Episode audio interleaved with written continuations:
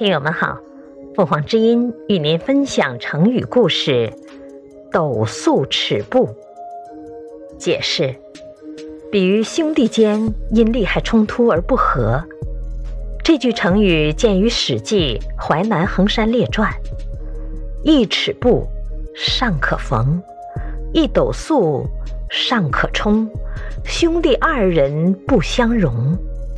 西汉时，汉高祖刘邦的六子刘长少年丧母，吕后遵照刘邦的旨意收养了刘长。淮南王英布因举兵叛乱，兵败被杀以后，刘长被封为淮南王。刘长依仗自己皇子的地位，异常骄横。孝文帝即位以后，他更是有恃无恐。作为兄长的孝文帝对他也十分放纵，因为他和毕阳侯申时齐有夙愿，以铁锤杀之。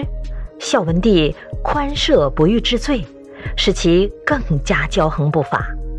刘长不遵守朝廷的法令，在淮南为所欲为。他乱杀无辜，乱送爵位，把自己的车马装饰得跟皇帝的一样。后来。竟派人南约闽越，北劫匈奴，准备起兵谋反。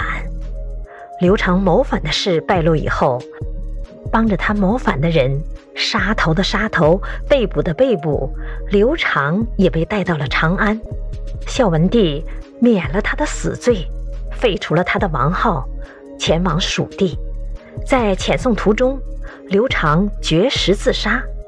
当时一些不明真相的人还以为孝文帝逼死了自己的亲弟弟，便编了一首歌谣说：“一尺布还可以缝，一斗粟还可以充，兄弟二人竟不能相容。”根据这首民谣，后人引申出“斗粟尺布”这句成语，用来比喻兄弟不和。